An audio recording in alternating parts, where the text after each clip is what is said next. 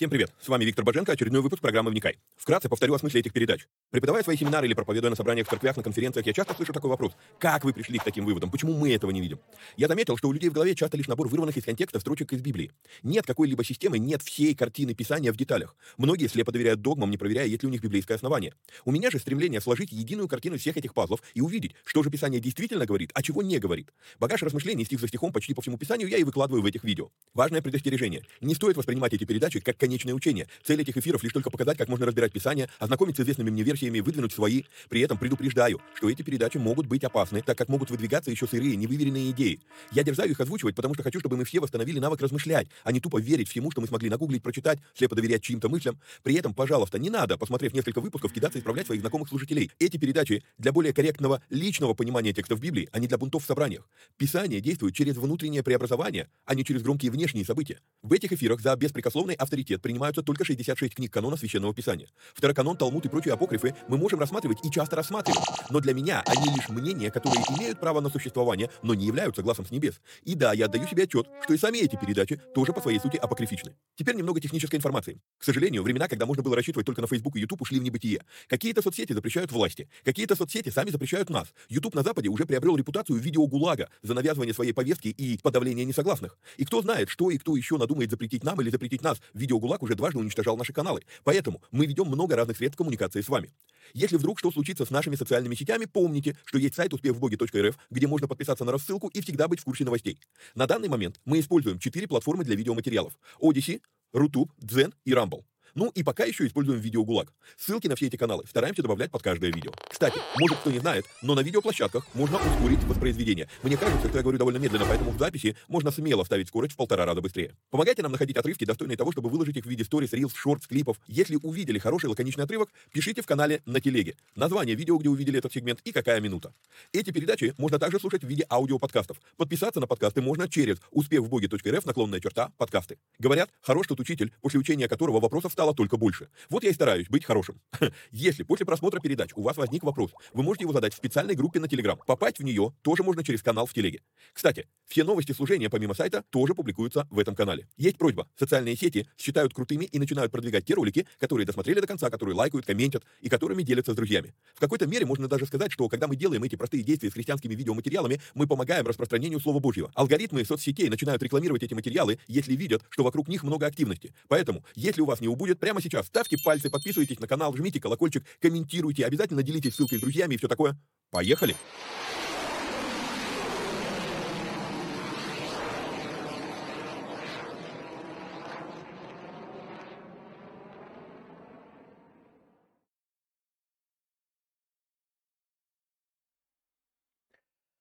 Хорошо. Привет всем отважным вникателям. А мы с вами сегодня на фоне облаков, то есть белый эфир, мы продолжаем книгу Деяний. Дошли до истории Анании и Сапфиры. Но прежде прошу, поддерж... Э, прошу вас поддержать наши эфиры материально. Сделать это можно переводом на номер 999 832 0283. Также напоминаю, что мы открыли платный канал «Вникай премиум», а, в котором мы возобновили а, переводы проповедей нашего любимого епископа Тиди. А, ну, изначально была идея выкладывать переводы в аудиоформате, но все-таки его надо видеть, поэтому теперь мы выкладываем еще и видео, видеопереводы. Вот. А, помимо этого, а, туда я выкладываю разные ништяки, то есть а, ништяками я называю те прозрения, которые, ну, допустим, книгу судей мы уже прошли, и читая заново по плану чтения книги, ну, Библии, дойдя до книги судей, я нашел какую-то вещь, которая, вау, она открывается, какая, ну, такое прозрение получаю, вот, и думаю, что этим было бы полезно поделиться с другими, но не буду же я переснимать заново эфиры по книге судей. Поэтому я выкладываю это вот туда, а, в платном канале. Вот, ну и помимо всего прочего, а, те вещи, которые, ну там вопросы, которые задаются в этой группе, я на них от, отвечаю приоритетно, и, скорее всего, эти ответы уже не попадут в ВОД, а, потому что, ну, как бы я там ответил уже все. Вот, ну, а, все объявления сделали, можно приступать к текстам. Значит, мы остановились с вами в четвертой главе, 30, ну, 31 стих мы прочитали, 32 мы не читали. Вот. Но я хочу показать, почему я считаю, что история начинается здесь. Значит, смотрите, а, мы видим, что здесь до этого мы читали 4 глава, это первое гонение, это когда а, Петра и Иоанна вызвали на Синедрион, э, на Синедрионе им вменили новый закон, запрет проповедовать во имя Иисуса. Они выходят оттуда, приходят к своим, прославляют Бога, молятся, да, Писание говорит, по молитве их поколебалось место, где они были собраны, и исполнились все Духа Святого, и говорили Слово Божие с прозрением, вот. И дальше начинается у множества же уверовавших было одно сердце и одна душа. Вроде как история продолжается, но она как бы так сказать, на мой взгляд, вот здесь вот начинается ответвление истории. Что такое ответвление? Вот мы рассказывали, рассказывали, рассказывали. История идет, идет, идет, она идет как бы вверх, развиваются события, но вдруг начинается некоторое такое ответвление. То есть, а давайте вот мы присмотримся, вот тут вот была вот такая вот история, и потом продолжается.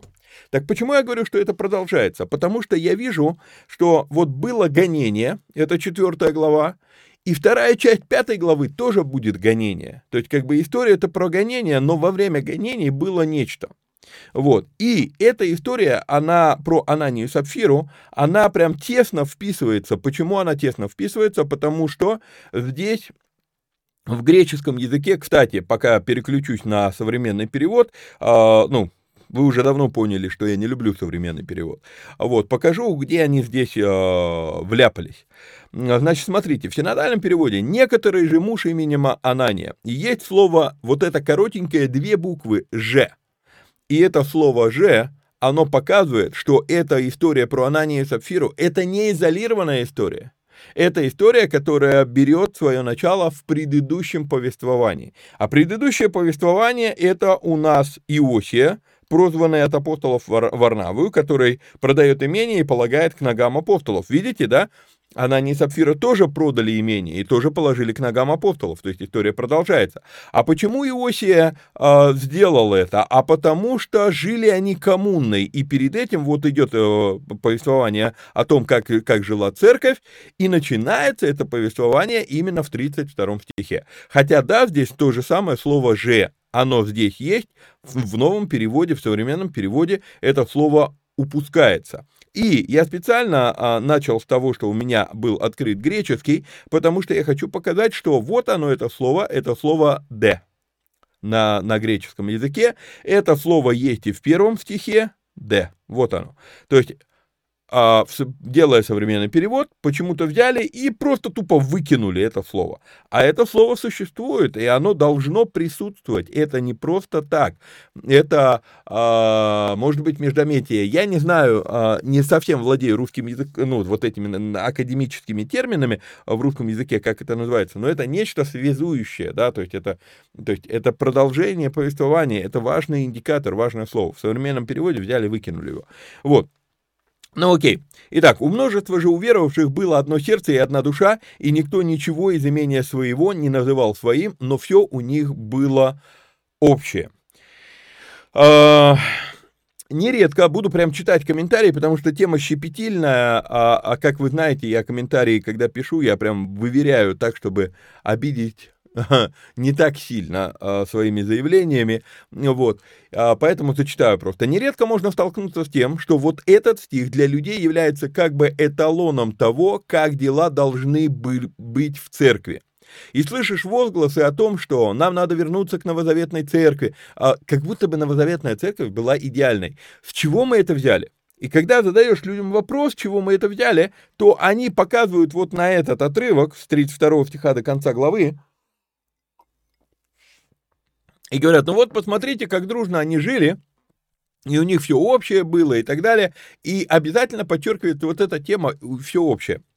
Знаете, меня не перестает удивлять, как идея коммунизма, вот это вот от каждого по, по, по способностям, каждому по потребностям, как она могла настолько глубоко проникнуть в сознание огромных масс людей, настолько глубоко проникла, что даже Писание не лечит от нее.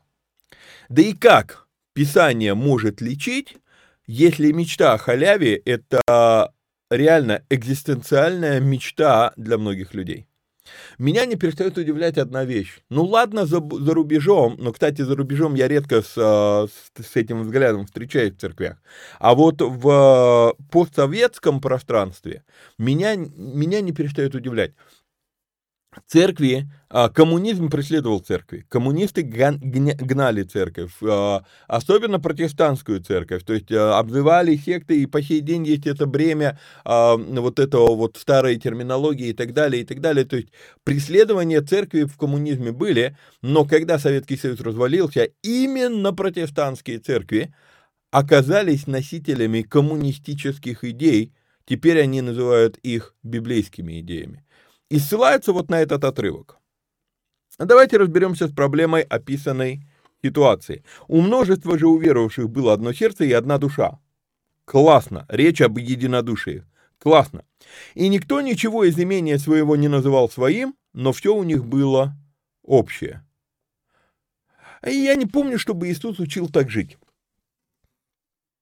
Я не помню, чтобы Павел учил так жить.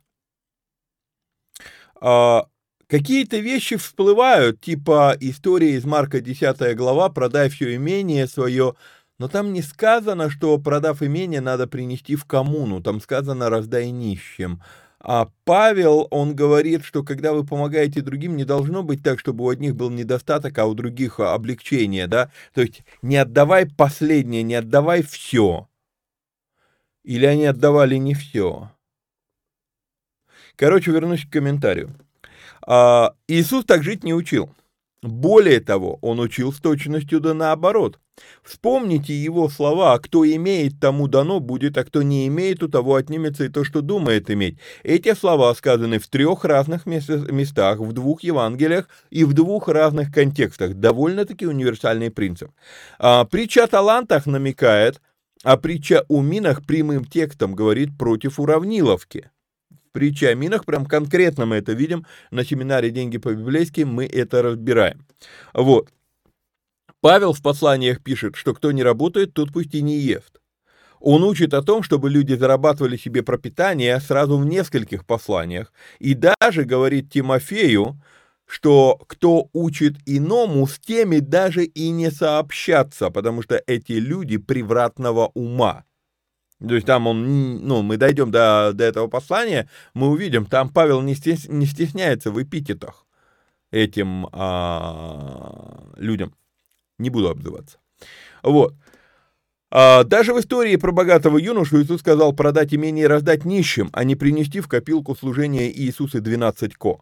Вот. И я даже не буду сейчас заглядывать в книги притч и экклезиаста. Там об этом, вернее, вот, ну, против вот того, как описано бытие а, новозаветной церкви в этом стихе, ну и в нескольких стихах чуть ниже, там против этого много что сказано. То есть, получается, что идея-то нравится, идея клевая, идея классная, но это идея, которая, э, она записана в Библии, но откуда она взялась, если Иисус об этом не учил, и если э, Павел тоже не учил об этом?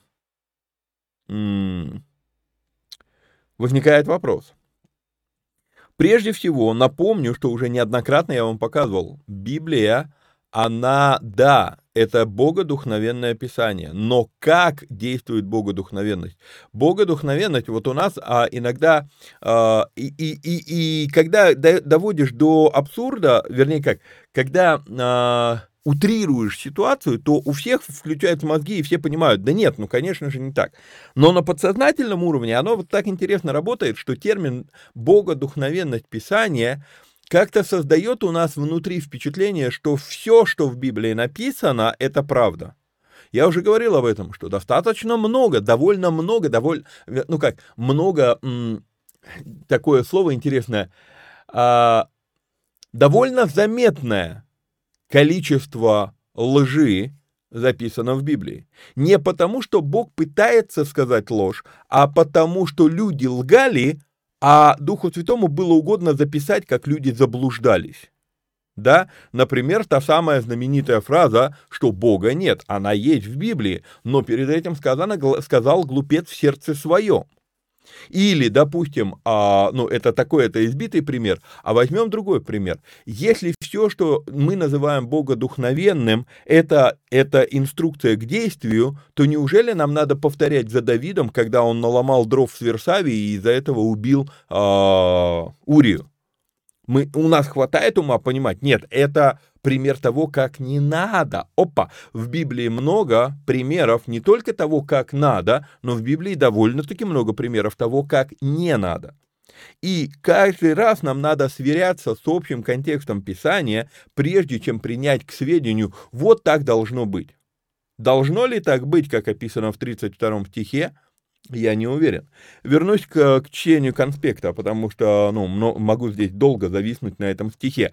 А, нас так слепит идея о реализовавшейся халяве, что мы даже не обращаем внимания на то, что она противоречит многим отрывкам в Библии. Я долго не мог понять, как могли 11 апостолов и Матфей додуматься до такой схемы коммунизма, если это противоречит Ветхому Завету, это противоречит учению Иисуса, это противоречит всей их культуре. Откуда вообще взялась такая идея? А потом как-то мы переводили проповедь Тиди Джейкса на этот отрывок, и он сказал, что ученики пришли к такой концепции, пытаясь реплицировать систему материального содержания храма. Туда приносилась куча приношений, в них была большая доля святынь Господних. Святыни Господни – это то, что достается священнику. Вот. И вот эти святыни Господни уже потом поровну делились между всеми священниками. Вернее, не поровну, а по размеру семьи. Вот. Были большие излишки, и это давало священникам большой простор и влияние. Они были, мягко говоря, не бедны, и, мягко говоря, не последние люди в обществе. То есть и вот эта система, то есть э, Тиди там в этой проповеди, он показывает, что они как бы они подсознательно пытаются скопировать вот эту систему, которая была в храме. И поэтому происходит вот это. И Джейк дальше дает версию, что с таким мышлением они постепенно и докатились до первого кибуц-колхоза. Ну, кибуц-колхоз, это я это так называю, потому что вряд ли Тиди знакомо слово колхоз, хотя, может быть, и знакомо, он очень очень образованный и начитанный человек. Окей. Вот. Возможно, и не так, но версия вполне имеет право на существование. Дело в том, что на самом деле эта схема не вписывается в Писание. Сам Бог требовал, чтобы каждой семье Бог дал, на, э, был дан надел земли. Сам Бог требовал, чтобы каждой семье был дан надел земли. Сам Бог говорил, что будет давать израильтянам дома, и нигде, ни разу, ни отец, ни сын не призывали к коммунальной жизни. Один раз прозвучала реплика «продай все, что имеешь», но, как я уже сказал, дважды уже сказал, там было сказано «раздай нищим, а не принеси в колхоз». Поэтому дальнейший разбор коммунального сожительства я буду делать не в положительном ключе. Не в положительном ключе. Возможно, какой-то механизм, и мы с вами увидим, как это потом еще негативно аукнулось, из-за из этого, собственно, а, появляется история про Стефана, именно из-за того, что было коммунальное сожительство и так далее, вот, а, ну, сожительство не не в сексуальном плане, как в русском языке это слово идет, жили вместе коммуной, да, вот. А, итак, для меня эта история – это показатель непонимания учеников – Почему непонимание учеников? Привалило столько народу, вот вы представьте себе, это мы сегодня там, если, если вы живете в каком-то большом городе, там, ну, у меня Волгоград миллион, Краснодар там, по-моему, 2 миллиона, да, там в, в Ростове там под миллион, Саратов там 700 тысяч, там Москва там вообще там 20 с чем-то миллионов. И мы привыкли с вами вот к этим огромным цифрам, и поэтому 5 тысяч уверовало, там 3 тысячи уверовало, ну, хорошо, плюс жены 20, 20 там 25 тысяч. Между прочим, 20-25 тысяч – это тоже города. Я недавно был в городе, это город, но в этом городе 30 тысяч населения. Это целый город. Понимаете? Причем, если я не ошибаюсь, это областной город. То есть нам надо соотнести не с тем, к чему мы сегодня привыкли, а к тому, что э, Иерусалим является столицей Израиля, и в этой столице Израиля на момент вот этих событий историки, археологи говорят, ну, от 80 до 120 тысяч человек могло э, жить в Иерусалиме. Окей. Если 20 тысяч человек уверовало, ну, 5, 3 э, тысячи первая проповедь, 5 тысяч вторая проповедь, потом, ну, плюс э, женщины и дети, то мы говорим порядка 20-25 тысяч человек. То есть, другими словами, четверть города вдруг начинает следовать за Петром и за апостолами, и они реально, а, для них это огромная цифра людей. Напомню, это вчерашние рыбаки. Вчерашние рыбаки, которые, да, они видели, как Иисус кормит пять тысяч человек, не считая женщин и детей, да, окей, но накормили и те ушли. Понимаете? Да, они привыкли к тому, что за Иисусом гоняется толпа народу, а, там просят исцеления и так далее, и так далее, но теперь они гоняются за Петром. В этой главе чуть позже будем читать. Хотели, чтобы, мечтали, чтобы тень Петра накрыла кого-нибудь. Понимаете? То есть, что делать с такой огромной толпой народа? Вот. И вот поэтому э, я, я дальше пишу в комментарии. Для меня это показатель непонимания учеников. Сколько народу привалило, что с ними теперь делать-то? Вдруг рыбаки стали главарями большущего движника. Буквально за несколько дней. Потом это все уравняется, и потом мы уже не увидим в книге Деяний коммунального сожительства. Мы просто больше этого не видим. Вот.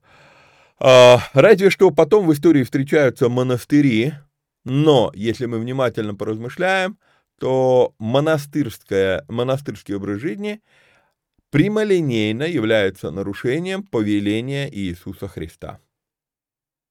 Иисус молится в Иоанна 15, 16, 17 главы, его знаменитый этот э, блок молитв, и он там молится, и он говорит, я посылаю их в этот мир. Я не прошу, чтобы ты забрал их из этого мира, я посылаю их в этот мир. Что такое монастырь? Это уйти из мира, уединиться вот среди подобных себе. Это сектантство, а, и это не то сектантство, к которому призывал Иисус. Окей, идем дальше. Это мы все еще только 32 стих заложили основания для, для всей этой истории. У множества же уверовавших было одно сердце и одна душа, и никто ничего из имения своего не называл своим, но все у них было общее. Апостолы же с великою силой свидетельствовали о воскресении Господа Иисуса Христа, и великая благодать была на всех их. И кто-то внимательный читатель скажет, а, вот видишь, ты говоришь, что апостолы ошибались, смотри, через, ну, великая благодать была, они с, с великой силой проповедовали, то есть, ну, сила Божья происходила, чуть ниже мы будем читать, что чудеса чудеса происходили, значит, все было правильно. И вот тут вот есть глубочайшее наше с вами заблуждение и, опять же, непоследовательность, неконгруентность, как это модно теперь говорить, а, в мышлении. С одной стороны, мы все с вами понимаем, что а, проявление Божьей силы в нашей жизни – это не наша заслуга, а с другой стороны, мы почему-то продолжаем думать, что а, через грешника Бог не может двинуться. Вы знаете, я уже, наверное, неоднократно рассказывал это в эфирах, но, как говорится, повторение — это не мать заикания, это мать учения. А, в моей жизни была история, когда я видел невероятнейшие проявления бесноватости. Просто такого быть не может.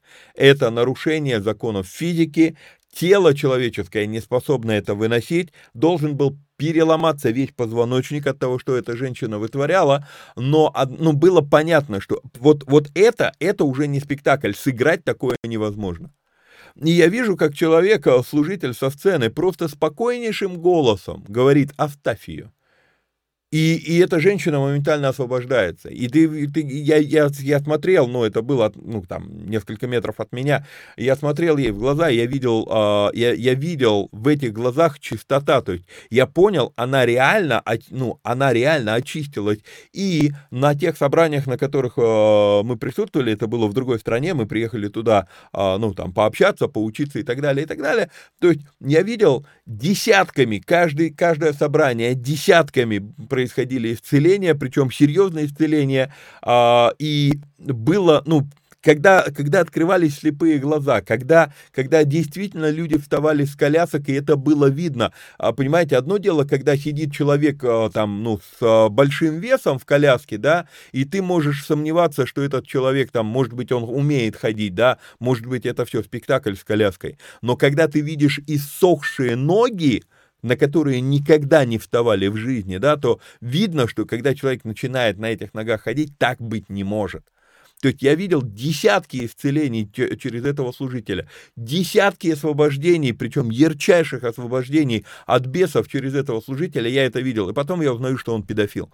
А, понимаете, я тогда, когда это в моей жизни произошло, я, ну, когда я узнал это, я... Стоп, в смысле? Как? И я задаю Богу вопрос, и внутри меня появляется моментальный практический ответ. Вы все еще думаете, что я двигаюсь из-за вашей чистоты? Я двигаюсь, потому что люди в нужде. То есть, когда Бог что-то делает через меня, это не обозначает, что это, ну, что это индикатор моего правильного поведения. Это просто обозначает, что люди нуждались, а я оказался открытым сосудом к тому, чтобы передать силу Божью. И все мы, это, это, это обольщение, когда мы думаем, что то, что через нас э, какие-то действия происходят, это индикатор нашей святости. Наша святость, наше посвящение, наша чистота, она приводит к результату не в виде чудес, она приводит к результату, что к нам не будут относиться слова Павла, почему кто стоит, смотри, чтобы не упасть. Вот зачем нам нужна святость. Но чудеса, я и повторюсь, я видел чудеса через людей, которых, ну, казалось бы, это, ну, наименее достойные люди, чтобы через них двигался Бог. А Бог двигается не ради них, а ради тех, которые их окружают, кому нужно а, движение Божье. Это отдельная большая тема. Окей, а, поэтому то, что здесь апостолы с великой силой свидетельствовали, и что великая благодать была на всех их, это для меня не отменяет того, что что-то было в церкви неправильно изначально. Вот. А, не было между ними никого нуждающегося, ибо все, которые владели землями или домами, продавая их, приносили цену проданного и полагали к ногам апостолов, и каждому давалось в чем кто имел нужду. И здесь очевидно, что они продавали не последний угол. И явно, что по факту продавали не все. И вы скажете, ну подожди, здесь написано, что все. Где написано, что все? Вот это слово. Ибо все есть это слово. Согласен. Но как мы понимаем это слово и как, как, как, как мы могли бы еще это слово понять? Все это обозначает каждый или все это многие? На сегодняшний день, когда в нашем обществе огромное количество людей подвергну, подвергнуты э, пропаганде о вреде хлеба, например, да, я по-прежнему могу говорить, да все хлеб едят. Это не обозначает, что я имею в виду, что каждый первый ест хлеб. Это обозначает, что, ну, в принципе, много людей в обществе едят хлеб. Но я знаю, что есть люди, которые не едят хлеб. И поэтому, окей, если я слежу за тем, что я говорю, то, наверное, будет правильнее сказать большинство. Но мы, ну там, да все ездят на машинах. В смысле? Ну да, это, это не обозначает, что у всех есть машины. В жизни, наверное, в нашей стране нет такого человека, который ни разу в жизни не сел бы в машину. Но это не значит, что он постоянно едет на машине. Понимаете? И поэтому слово «все» мы даже в современном русском языке используем это слово, не, не обозначая, не всегда оно обозначает «каждый». Окей? И, более того, мы с вами увидим здесь уточнение, что не все а все, которые владели, и здесь идет множественная форма, землями или домами. И кто-то скажет, ну, земли и дома – это обобщающий термин, поэтому во множественном числе. Вы знаете, я думаю, что это не в, не ну, это не, во множе, не в обобщающем виде множественное число, а это тот человек, у которого было несколько участков земли, он продавал излишек те, у кого было несколько объектов недвижимости, он продавал избы, избыток. Почему? Да потому что, с одной стороны, если... И вот тут вот э, я на семинарах тоже «Деньги по-библейски», я часто это показываю, что как часто наше современное мышление, оно м, диктует нам трак, э, трактовки Писания. То есть вот мы искажаем свое понимание текстов Библии, потому что мы не отсеиваем то, в чем мы привыкли жить. А, на постсоветском пространстве это считается достижением всей жизни, если у тебя есть крыша над головой. Но если мы посмотрим на тот же самый Запад, то, в принципе, как бы, если у человека есть только одна крыша над головой, а нету несколько инвестиционных объектов недвижимости, то э, к этому человеку относятся с сочувствием. В принципе, когда экономически нормально люди живут, они приобретают объекты недвижимости, сдают, э, сдают в аренду, и а, ну, это называется пассивный доход. Ну, это не совсем термин пассивный доход здесь не применим, но э, как бы отдельная, отдельная тема для разговора. Вот, а, то есть, почему я уверен, что это те, у кого было несколько имений или несколько домов, они продавали по сути дела, излишек. Потому что смотрите, как интересно. Дальше мы с вами читаем и полагали к ногам апостолов, и каждому давалось в чем кто имел нужду. Если я имею единственную крышу над головой, и я ее продал и положил к ногам апостолов, то теперь вот в этот момент сразу я становлюсь тем, о ком теперь церковь должна заботиться. То есть я не решаю проблему, ну да, на данный момент моментарно я вроде как проблему решил, то есть мы все сегодня поужинали, да, вот, но теперь завтра у меня нету крыши над головой, и теперь я буду думать, что, а кто же завтра продаст свой дом? Неужели это та модель, которую, а, которую Христос устанавливал? Сомневаюсь. И еще один момент. Ну, окей, мы с моей супругой познакомились в церкви и уже сыграли свадьбу, будучи верующими людьми. А, а если, ну, как вот в этой ситуации, то есть а эти люди были не христиане, Христа не знали, и потом они уверовали. Представим себе такую картину. Муж уверовал, приходит домой и говорит, жена, собирайте чемоданы с детьми, мы выселяемся из этого дома. Куда? На улицу, в смысле на улицу. Я уверовал, поэтому я продаю дом, и вот я положу это к ногам апостолов. А мы где жить будем? Как ты можешь вообще рассчитывать, что после такого свидетельства славы Божией, в кавычках, да, эта жена вообще захочет что-нибудь слышать о Христе? Это, ну, это, то есть представить себе, что они продавали единственный дом, в котором они живут, ну, у меня не складывается математика, то есть, как говорят бухгалтера, не бьется, да, то есть не бьется бюджет, не сходится, вот, поэтому, скорее всего, все-таки это не последний их дом, который э, продавали. И мы видим, не все продавали, а все, которые владели землями и домами во множественном числе. Продавая их, приносили цену проданного и полагали к ногам апостолов, и каждому давалось в чем кто имел нужду. Так Иосия, прозванный от апостолов Варнавую, что значит сын утешения, левит, родом кипрянин, у которого была своя земля, продав ее, принес деньги и положил к ногам апостолов. И вот тут вот про этого Иосию э, возникает вопрос. Возникает вопрос. Поэтому буду читать комментарии, э, чтобы, чтобы мы с вами задумались над происходящим. Комментарий я пишу такое. За вопросом денег мы не замечаем более важного события. Он был левит. Почему здесь подчеркнуто, что он левит, хотя он родом кипрянин? То есть он вообще родился где-то в другом месте, но он левит. И зачем это подчеркивается в той системе, которая не является храмовой системой? Левит приносит, э, а, приносит имение, ну, деньги за имение и, и кладет к ногам апостолов. Кстати, хочу еще обратить внимание попутно, а, он приносит деньги, а не имение. Потому что противники приношений в церкви нередко говорят, вот, мол, в Ветхом Завете приносили не деньги, а приносили животных, там, приносили пшеницу и так далее, и так далее. Ну, в Ветхом Завете, да, хотя тоже во второй половине Ветхого Завета мы уже видим, э, в основном приносили деньгами, вот, а, но вот здесь вот мы с вами видим, он принес деньги. Он продал имение и принес деньги. То есть приношение деньгами встречается в Библии и не является какой-то новинкой, изобретением 20-21 веков. Нет, это, это ну, да, давняя схема. Вот. Но почему я фокусирую внимание на том, что он левит? Зачитаю комментарий. Его жертва оказывается предвестником радикальной смены власти. В Ветхом Завете левиты получали десятины от народа, левиты получали десятины от народа. Мы это с вами а, разбирали, когда разбирали Пятикнижие, что десятины это, были, это было содержание левитов, а не содержание а, священников. И помню, даже был, был, был, была проблема, с, когда мы это разбирали, пришлось перезаписывать эфир. Вот, идем дальше.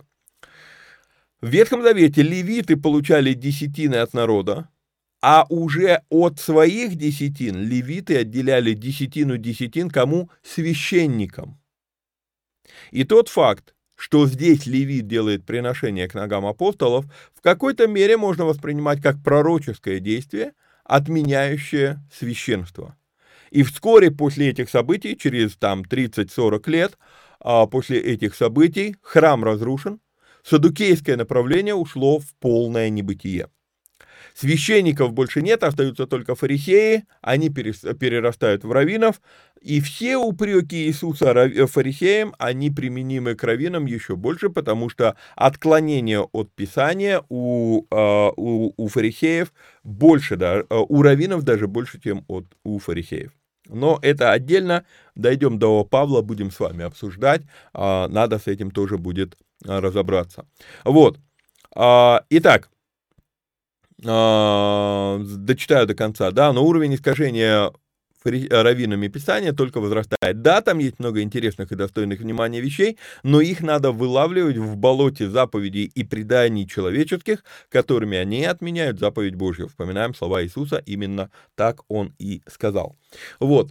Однако, отдельного внимания достоин а, аспект, что записано его имя. Можно было обойтись просто Левит. Можно было уточнить родом Кипрянин. Но записано его имя. И почему я считаю, что это отдельного внимания достойно, это а, когда ты знаешь историю появления Писания, то многие вещи тоже вдруг начинают а, как бы восприниматься в другом свете. События, которые здесь описаны, это, судя по всему, 34 год. Лука, самая ранняя дата написания книги Деяний, это 62 год, то есть 28 лет спустя. Скорее, все-таки 30 лет спустя, да, 64 год. Более того, Лука, он из Антиохии, он не свидетель этих событий по географии, во-первых, то есть он находится вообще в другом месте от происходящего. С другой стороны, еще мы видим, что Луката уверовал через Павла, то есть до этого был неверующим человеком. То есть его тут не было. Павел появится чуть позже, потом пройдет еще много лет между тем, как Павел уверует и когда он начнет свое апостольское служение. То есть вот от этого, от, до этого, вернее, от этого события до появления Луки как верующего человека действительно очень много времени прошло. Почему я на это обращаю внимание? Когда все делали такие приношения, да, то, в принципе, не запоминают отдельно взятых имен. Но здесь записано имя. 30 лет, настолько это, настолько это имя вошло в историю, что 30 лет спустя, когда Лука собирает, а, собирает свидетельства очевидцев первых дней церкви, они помнят это имя. Читаю комментарий. Запис, а, так, отдельного внимания достоин аспект, что Лука это записывал 30 лет спустя после всех этих событий. Записано это не очевидцем, да еще и язычникам. И все-таки имя этого Иосии указано в Писании. Как оно запомнилось и почему? Я подозреваю, что Иосия реально принес экстравагантную жертву, настолько необычную, что через эту жертву он оказался приблотненным. И именно этому позавидовали Анания и Сапфира. Что значит приблотненным? А, если вы вспомните а, приблотненный термин довольно-таки такой негативный, но интересно, что Писание в Евангелиях говорится, что были женщины, которые следовали за служением Иисуса, которые служили ему своим имением.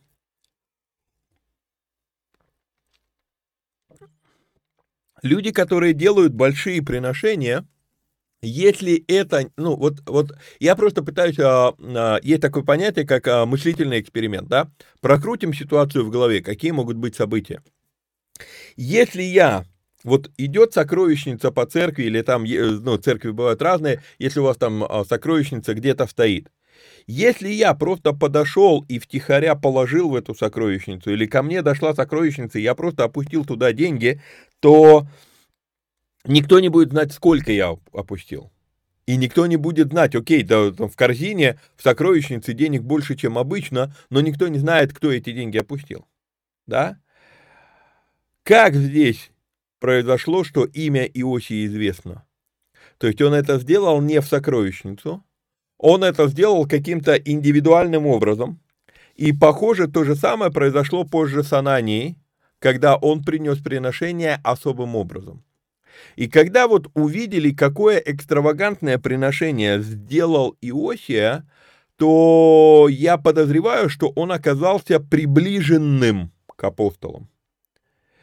И скорее всего, скорее всего, Анания и Сапфира, они делают свое действие, пытаясь, скажем так, купить себе место поближе с апостолами. То есть их мотив неверен в том, что они делают. Мы еще позже будем говорить, что, по сути дела, их история, она похожа на историю Каина в какой-то мере. Вот. А, другими словами, я вижу здесь, во-первых, я вижу проблема перво, первоапостольской церкви, новозаветной церкви. Проблема в коммунальном житии, да, то есть коммуной. Во-вторых, проблема вот в этом приближении, публичном приближении а, как сказать, экстравагантных спонсоров, экстравагантных жертвователей к себе. Это вторая проблема.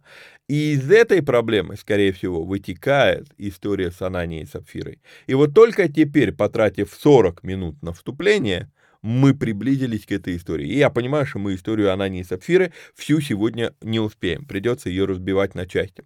Некоторый же муж именем Анания со, с женой своею продав имение, утаил из цены сведомо и жены своей, а некоторую часть принес и положил к ногам апостолов. Сама по себе эта история, то, что он положил только часть, а не принес все, не, не имеет никаких проблем. Не имеет никаких проблем. Одно дело, если бы это был тот самый, кстати, кстати, я забыл об этом сказать, что, возможно, Иосия есть а, в истории церкви, в преданиях церкви есть такое мнение, что Иосия это и есть тот юноша, который отошел от Иисуса, огорчившись в Марка 10 глава. Когда, помните, он подошел, учитель благий, что мне сделать, чтобы наследовать жизнь вечную, Иисус ему отвечает там несколько других вещей, а потом он говорит, а одного тебе не достает все, что имеешь, пойди продай и раздай нищим. И тот огорчился, потому что у него было большое имение. А, предания церкви говорят, что Иосия был а, тем самым юношей. Мы не знаем. Мы не знаем. То есть я слышал это предание, версия такая существует, но исторически, как бы вот, ну, а, каким образом предания пришли к такому выводу, отцы церкви пришли к такому выводу, мы не знаем. Поэтому утверждать я этого не могу. Вот. Так вот момент, да, то есть одно дело, что если бы Анания просто принес это втихаря, то тогда не было бы всей этой истории, да. А, если бы Анания принес, ну, это нормальное явление принести часть. Мы с вами приносим не все, что мы зарабатываем. И, ну, как бы, и нормально. Что не так с этой историей? Здесь нужно по поразбираться. И мы придем к, этой, к, к, к этим а, некоторым интересным выводам. Ну, Наверное, нельзя это назвать выводами, это скорее, наверное, догадки. Вот правильное слово будет догадки. Итак, а когда мы с вами смотрим а, первый и второй стихи пятой главы, то, ну, возможно, это всего лишь мое буквоедство, да, а, утаил из цены сведомой жены своей. То есть получается, что продавал он, тогда почему сказано с женой своей Сапфирою, нас просто знакомят с тем, что он женат. То есть, ну, такой мелкий нюанс. Потому что продал имение а, идет в мужском роде единственное число в оригинале. Вот, поэтому как бы продал Анания, но он женат, и они с женой уже договорились утаить часть из а, этого имения. Вот, еще момент, который здесь мы с вами видим, это слово «ктима». Слово «ктима» а, использовано для, ну, оно у нас переведено как «имение». Что это за имение? Это слово Словарная статья здесь ничего не показывает на это, хотя э, имение и уточнено земли. Но дальше сказано estates, то есть estates это еще и объекты недвижимости. Но вообще слово «ктима» исторически в греческом языке использовалось по отношению к полям для выпаса скота. То есть это не то место, где они жили, это пастбища, которые были у а, Анании, и он продает пастбище. Вот. А,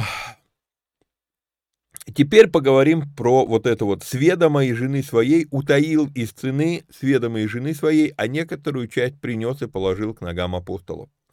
А богословы выдвигают такую теорию, что, а, скорее всего, суть события здесь заключается в том, что Анания и Сапфира дали обет продать поле и принести всю сумму.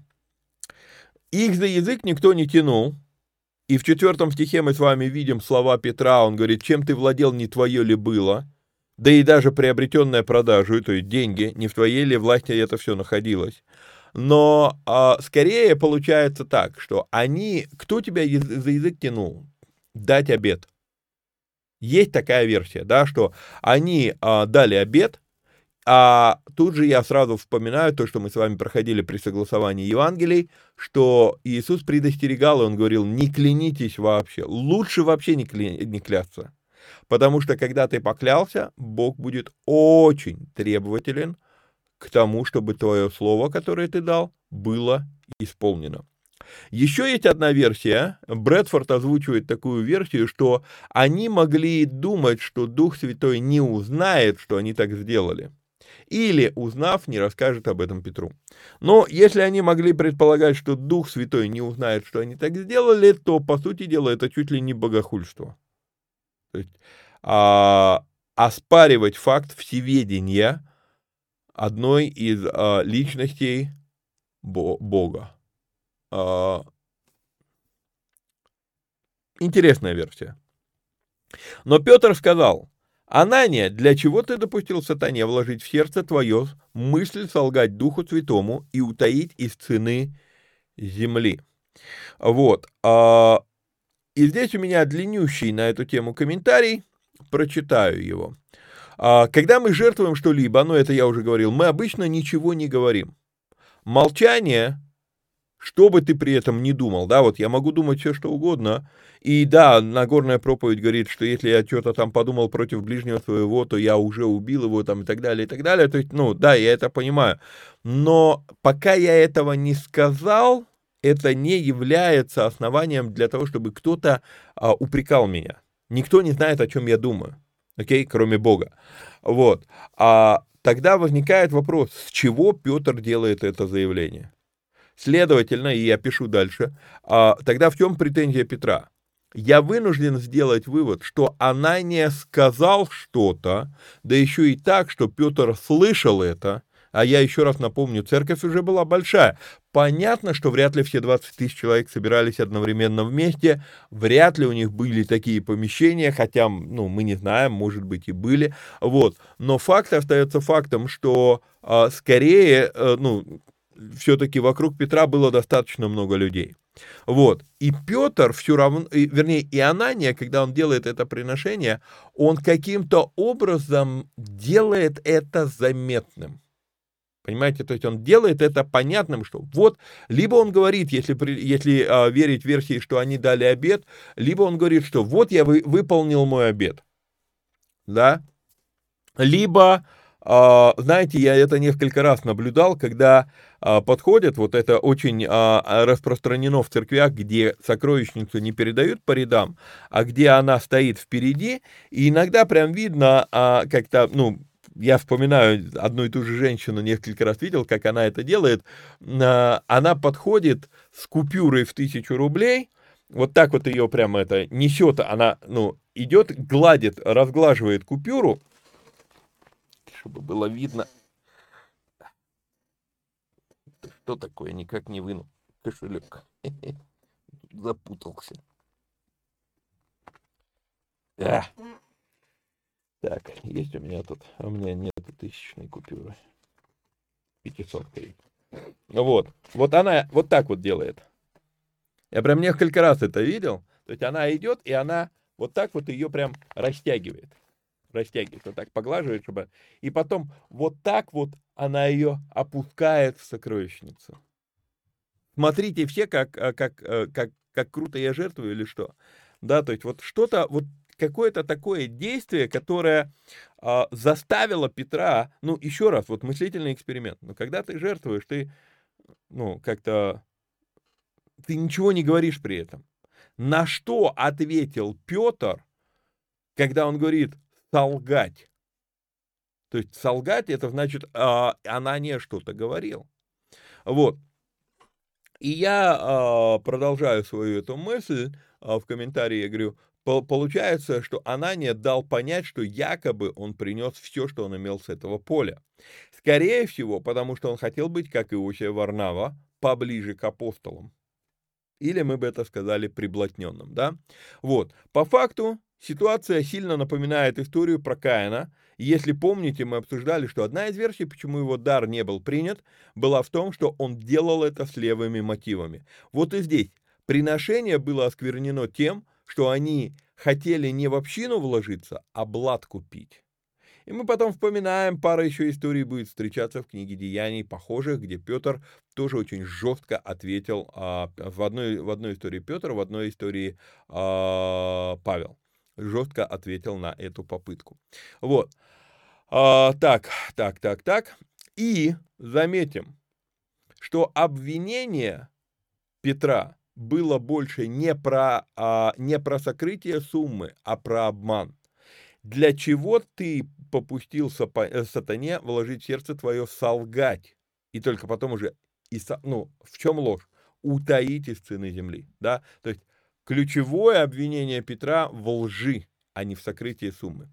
И дальше мы заметим, что, а, так, так, так, четвертый стих еще и покажет, что ведь он мог вообще ничего не приносить. Суть не в том, что он сокрыл часть, суть в том, что он создал видимость того, что принес все.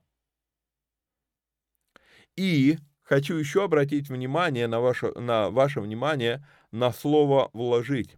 Слово «вложить» на греческом языке – это слово «плейру». Это очень любопытное слово. Это слово, оно переводится «наполнить до избытка», «переполнить».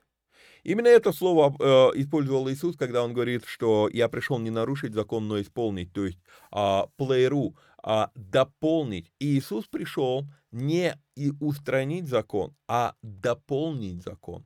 То, что благодаря преданиям старцев э, Израиль уничтожил в законе, Иисус пришел допол плейру закон. Окей? Okay? А, что, что в данном случае я, а, почему я в данном случае обращаю внимание на это слово? В этом а, здесь не просто вложить в сердце, это, я вспоминаю в данном случае слова Мартина Лютера, по крайней мере, ему эти слова приписывают, когда он сказал, что ты не можешь запретить птице видеть гне... пролететь у тебя над головой, но ты можешь запретить птице свить гнездо у тебя на голове. Он говорил это про мысли, то есть ты не можешь запретить мыслям приходить в голову. Но если ты начнешь а, как бы вникать в эту мысль, ну, медитировать над ней, пережевывать ее, смаковать эту мысль, то ты придешь к какому-то плану. И поэтому очень важно фильтровать, какие мысли ты берешь в, рас, в, в рассмотрение. То есть то, что мысль пришла в голову, это одно. А вот то, что ты стал с ней заигрывать, не со всеми мыслями, которые пришли в голову, следует заигрывать. И вот здесь вот получается такой интересный, как бы в слове «плейру» есть некая динамика, что получается, мы могли бы сказать слова Петра, для чего ты допустил сатане настолько наполнить, переполнить твое сердце мыслью солгать Духу Святому. И мы вспоминаем с вами, что а, от избытка сердца говорят уста. Писание говорит, от избытка сердца говорят уста. То есть, получается, мысль была посеяна в его сердце, и здесь упоминается сатан, сатана, а вот, а, мысль посеяна а, в его сердце, но дальше этот а, Анания, он не избавляется от этой мысли. Замысел он его осмысливает, он, он над ним размышляет, он строит целую схему, как это сделать. И, а Петр это видит. Итак, он говорит, для чего ты а, попустил, ты допустил сатане переполнить твое сердце мыслью соврать Духу Святому. То есть не просто посеять, мысль, да, а получается, что Анания оказался плодородной почвой. И мы очень часто думаем про четыре вида почв в притче Иисуса, а, только вот в ракурсе Царствия Божьего. Ну да, Иисус так эту притчу рассказал, но надо понимать, что если мы окажемся плодородной почвой для левых мыслей, они тоже прорастут. И поэтому нам очень важно выбирать, какие, каким мыслям ты позволяешь пускать корни а, в твоей жизни. А, и дальше Петр говорит, чем ты владел, не твое ли было, и приобретенное продажей не в твоей ли власти находилось? Для чего ты положил это в сердце твое? Ты солгал не человеком, а Богу. А, ну, а, покажу сейчас. Ой, прошу прощения, я сижу, тут этого текста нету. А, прошу прощения. А, подчеркну вот какой момент. Солгать Духу Святому – и дальше Петр говорит, солгал Богу. Некоторые исследователи, и Брэдфорд в том числе, делают из этого вывод, что вот эти два стиха мы можем использовать как доказательство божественности Духа Святого, что он один из личностей Троицы. Сразу оговорюсь, я не оспариваю божественности Духа Святого. Но я не считаю, что данный стих, это, э, данные два стиха это доказывают. Почему? Потому что в риторике есть такой, э, есть такой прием, который называется повышение ставок. Что такое повышение ставок? Повышение ставок это, например, а, если я скажу человеку, вот делая это, ты помогаешь своей семье, ты помогаешь своему городу, ты помогаешь своей стране. Обозначает ли это что семья и страна это, ну, я могу поставить между ними знак равно, а нет.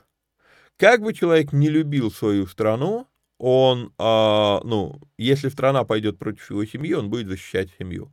А, ну, нормальный человек. Вот. А, и вот в этом плане, в этом плане, да, здесь я не думаю, что мы можем поставить равенство между э, третьим и четвертым стихами. Я думаю, что Петр здесь скорее использует вот этот вот при, прием риторики повышения ставок. То есть ты солгал Духу Святому, ты солгал Богу, да, то есть как бы это может быть и повышение ставок. Вот. Не то, что для Петра это были разные вещи, но то есть а, поясню свою мысль, наверное, я неправильно сформулировал.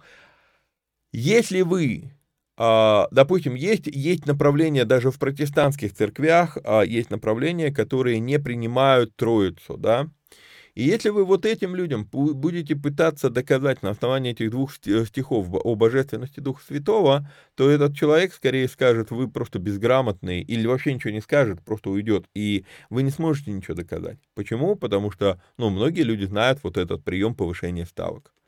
И поэтому он посмотрит, скажет, при чем тут. То есть, я не вижу здесь основания считать вот это, ну, третий и четвертый стих доказательством божественности Духа Святого. Еще раз подчеркну, я, я, я принимаю божественный Дух Святого, но вот это место не доказывает ее. Вот я о чем. Окей? Вот. Что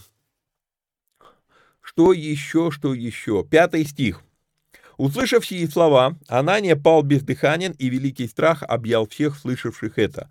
И сейчас я вам скажу вещь, которую вы, наверное, не ожидали услышать.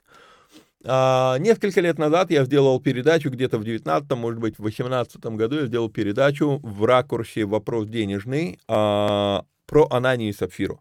Потому что нам задали вопрос, как может Бог, который есть любовь, убить человека в Новом Завете.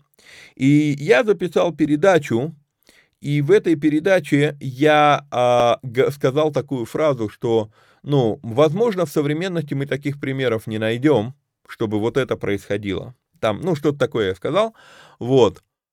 Но, готовясь к этому эфиру, я смотрел ту передачу, что же я в той передаче сказал, когда готовился к этому эфиру, я вдруг вспомнил, что нет, в современной истории я видел дважды в моей жизни была такая история, когда ко мне подходил очень э, высокого уровня служитель.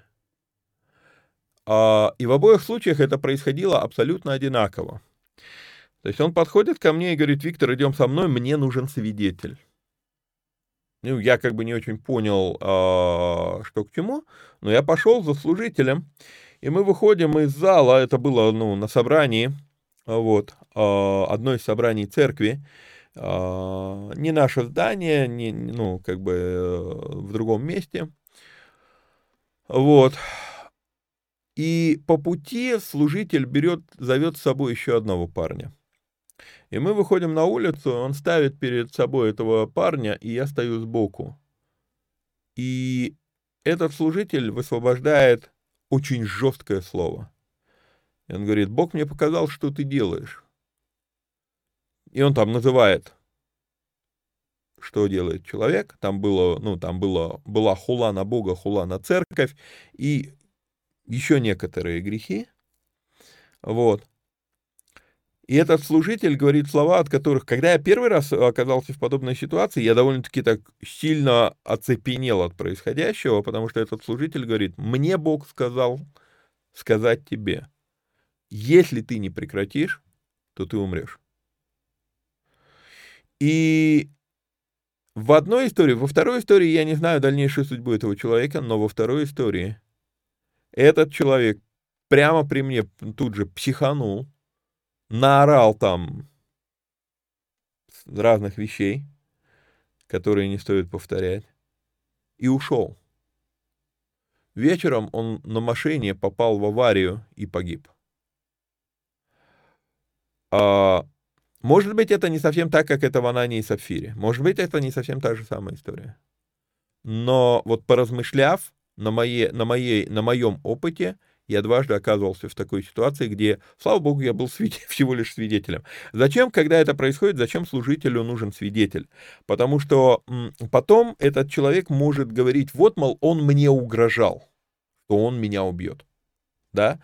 Вот, поэтому нужен свидетель, который не позволит этому человеку оклеветать служителя, что служитель передавал как пророческое слово, а не говорил, что я тебя убью, да, вот, а, то есть, ну, чтобы потом не было такого, потому что, ну, ну, видать, опыт у этих служителей был, был уже, который заставил их взять меня, ну, взять кого-то в качестве свидетеля. Но история достаточно такая не, а, не веселая.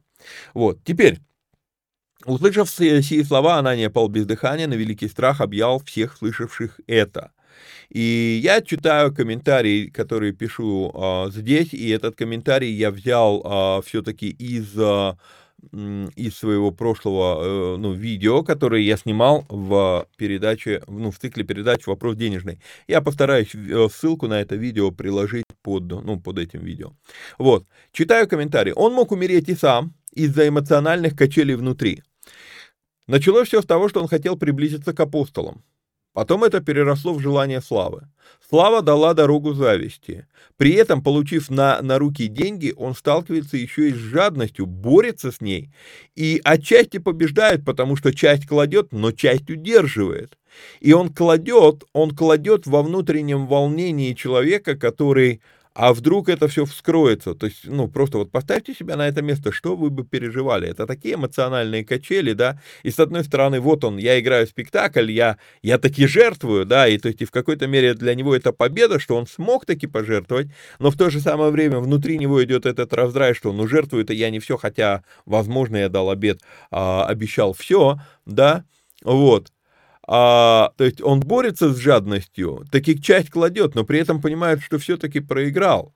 Ущемляет жадность приношением ради гордости, а получает смущение, а еще и стыд и позор, потому что Петр вслух объявляет эти вещи. Поэтому, а, что касается Анании, Анания мог умереть естественным образом. Хотя, и вот тут вот будет второе отличие от того видеоролика, который я снимал несколько лет назад, теперь уже, теперь уже я могу абсолютно а, спокойно сказать, что это мог сделать и Бог. Потому что мы это видим про его жену. Чуть позже и уже не сегодня, потому что эфир, ну, надо заканчивать. Но разберемся с пятым стихом. А, мы с вами видим последствия этого, да, услышав сии слова, Анания пал бездыханен, и великий страх объял всех слышавших это. То есть мы с вами видим, что это происходило публично, это происходило на людях. И мы видим с вами, а, это у нас слова, где у нас фобос, мегас, вот этот оборот, великий страх. И нам здесь надо поговорить про страх. А, фобия. Фобия – это слово, которое нам известно. Допустим, есть такое понятие, как арахнофобия, то есть это страх пауков, есть понятие клаустрофобия, это страх э, замкнутых пространств, есть куча разных других терминов фобия. Но давайте разберемся, что это за фобия, потому что не, э, что, что, что это слово обозначает, потому что не всегда это слово используют правильно, уместно. И один случай, в который, а, я никогда не соглашусь а, с применением этого слова, мы как раз а, тоже упомянем. Итак, что такое фобия? Словарная статья, если я сейчас открою это слово страх, фобиас, фобос, то я увижу, что это страх, трепет, террор. И в то же самое время второе, второй смысл этого слова – почтение к чьему-то мужу. Ну, к своему, да, то есть вот это, это, это почтение женщины, к, ну, трепетное отношение жены к своему мужу. То есть это немножечко не тот смысл слова «ужас», а, который мы привыкли, то есть как испуг. Это именно слово трепет. И великий трепет а, на, на, на, а, как, так, так, так, где это? Объял, да, здесь использовано слово объял всех слышавших это. Здесь мне надо с вами переключиться, потому что мы будем с вами заниматься словесной эквилибристикой. Я хочу вам показать а, то, о чем я много, много раз уже говорил. Это про а, с, а, смысловые облака. Да, то есть облако смыслов а, в другом, в разных, а, в разных языках. Вот в иврите, а, воя в иврите, в английском языке есть такое слово «о». Вот это верхнее слово. Я не знаю, смогу ли я сейчас вам показать мышку. Давайте. Ой, все испортил. А, нет, не испортил. Вот, да, вы видите мышку. Вот смотрите, вот это слово «о». Это слово как раз тоже переводится как э, трепет, страх, почтение, какое-то вот такое. А, и очень часто слово «о», оно используется а, довольно, ну, именно вот в негативной коннотации. Однако производная от этого слова «awesome» мы переводим как «чудесный». И когда есть, есть такая песня «Our God is an awesome God», и в этой песне мы, а, наш Бог, он чудесный Бог, ну, один из переводов этой песни, наш Бог, он чудесный Бог. И действительно, слово awesome – это чудесный. Но дело в том, что весь смысл этой песни – это перечисление тех побед, когда Бог там поражает колесницы, поражает огромные армии, он там пос может послать эту проказу, там, э, язвы на Египет наслал и так далее, и так далее. Вот это все перечисляется, и потом идет наш Бог, он чудесный, ну, а речь здесь не про чудо, и когда однажды э, Верона, что вот в этом же контексте использовал это слово, он тоже говорил о том, какие вещи делает э, Бог, которые могут приводить в трепет, и он вот именно от, от, от, от, таких мощных проявлениях, которые пугают, реально пугают, Uh, и, потом, и, и, и он заканчивает ну, фразу, он говорит, «Our God is an awesome God», и я понимаю, что здесь чудесный Бог не прокатывает. И мне тогда пришлось придумать слово, я прям буквально придумал слово ужасляющий, то есть впечатляющий, впечатляющий до ужаса, да, до трепета. Ну, у меня язык не повернулся выговорить трепетляющий, это, ну, это вообще какое-то такое смешное, да, то есть я поэтому сказал ужасляющий. То есть, а, и вот здесь вот, вот это слово фобос, да, фобия, это слово как раз, а, оно вот с этим смыслом ужасляющий. Вот о такой фобии здесь говорится, то есть это то, что приводит в трепет. И дальше э, я пишу, что когда знаешь истинный смысл слова фобия, понимаешь, насколько сволочно используют это слово, когда ставят его после слова гомо. Да, э, я про фобию.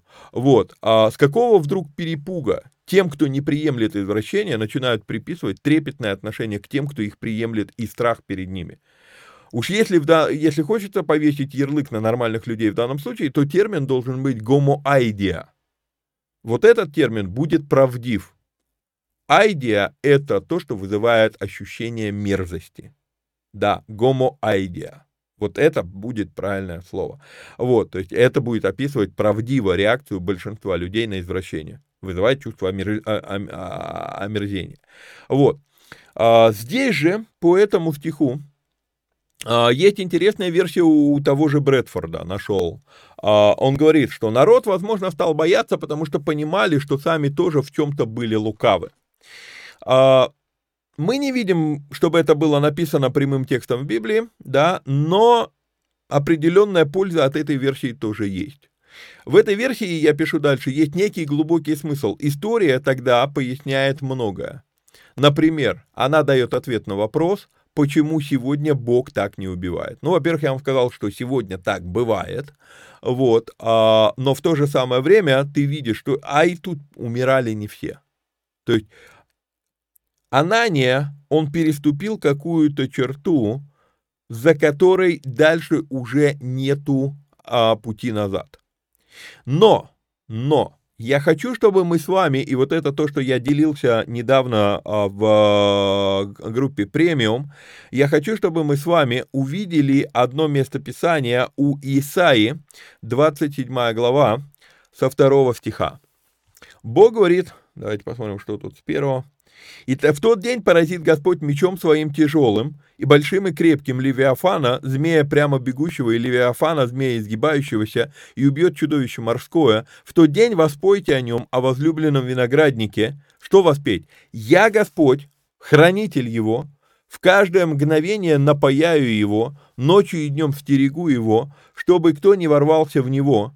И, и дальше четвертый стих. «Гнева нет во мне, но если бы кто противопоставил мне в нем, ну, добавлено в нем, э, но если бы кто противопоставил мне волчцы и терны, я войною пойду против него, выжгу его совсем.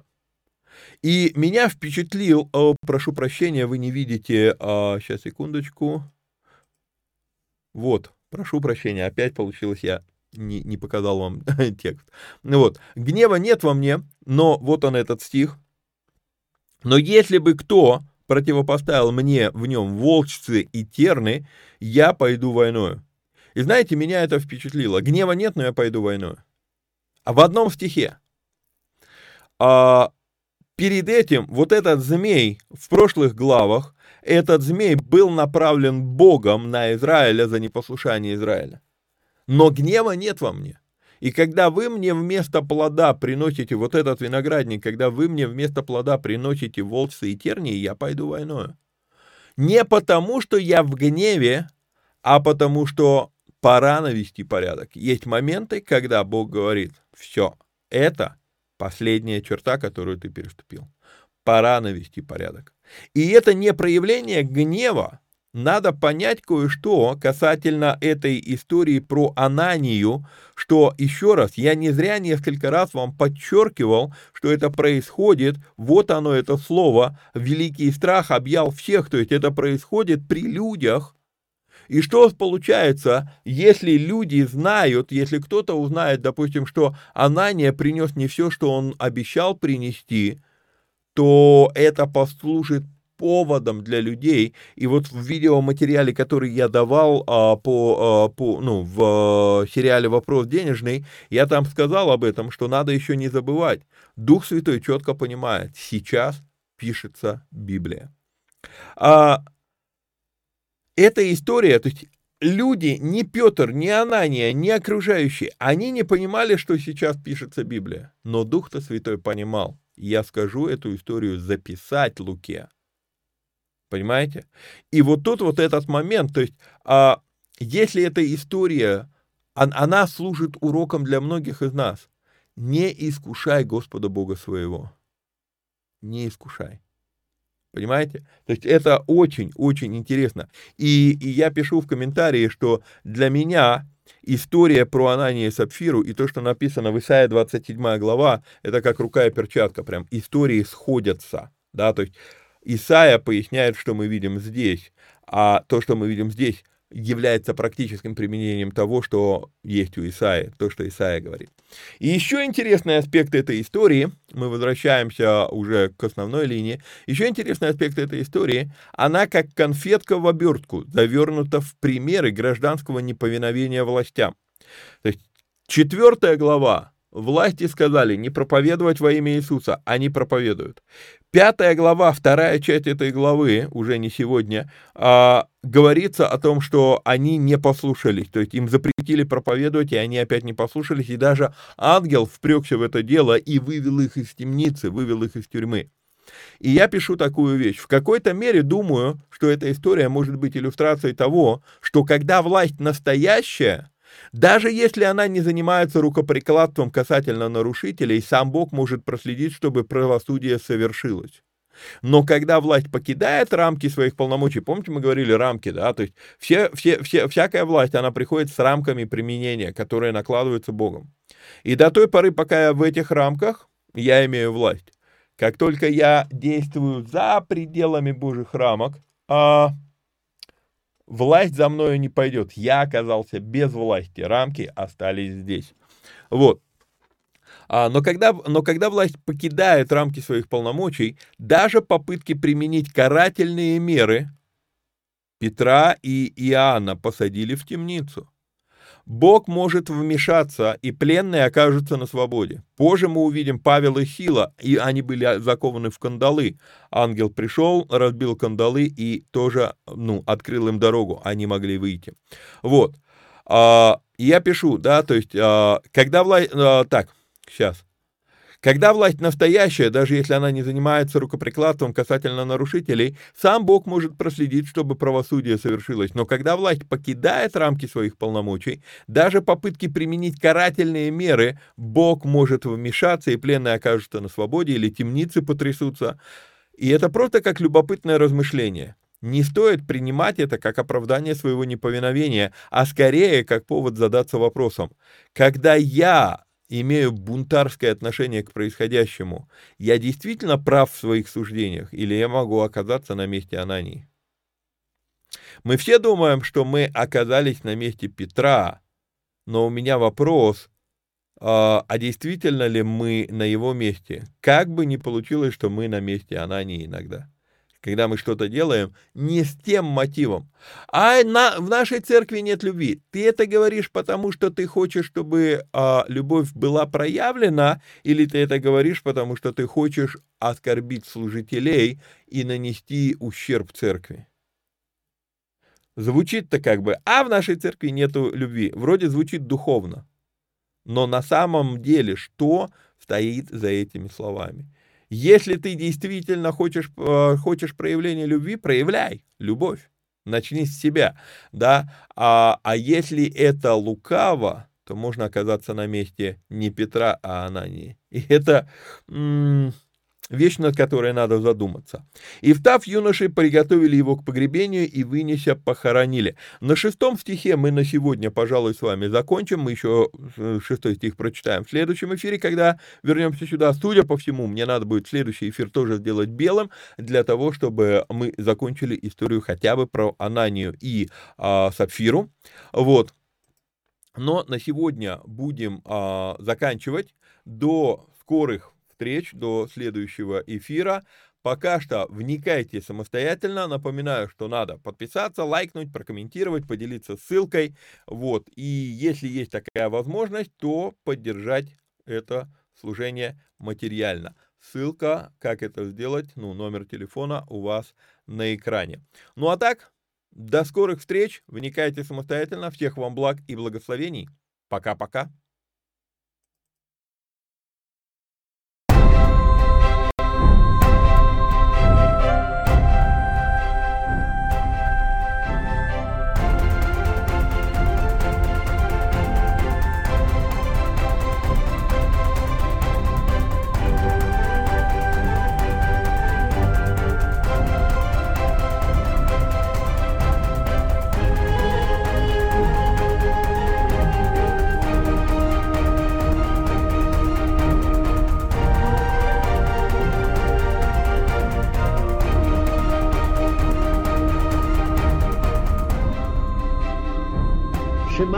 ישראל, אדוני אלוהינו, אדוני אחד.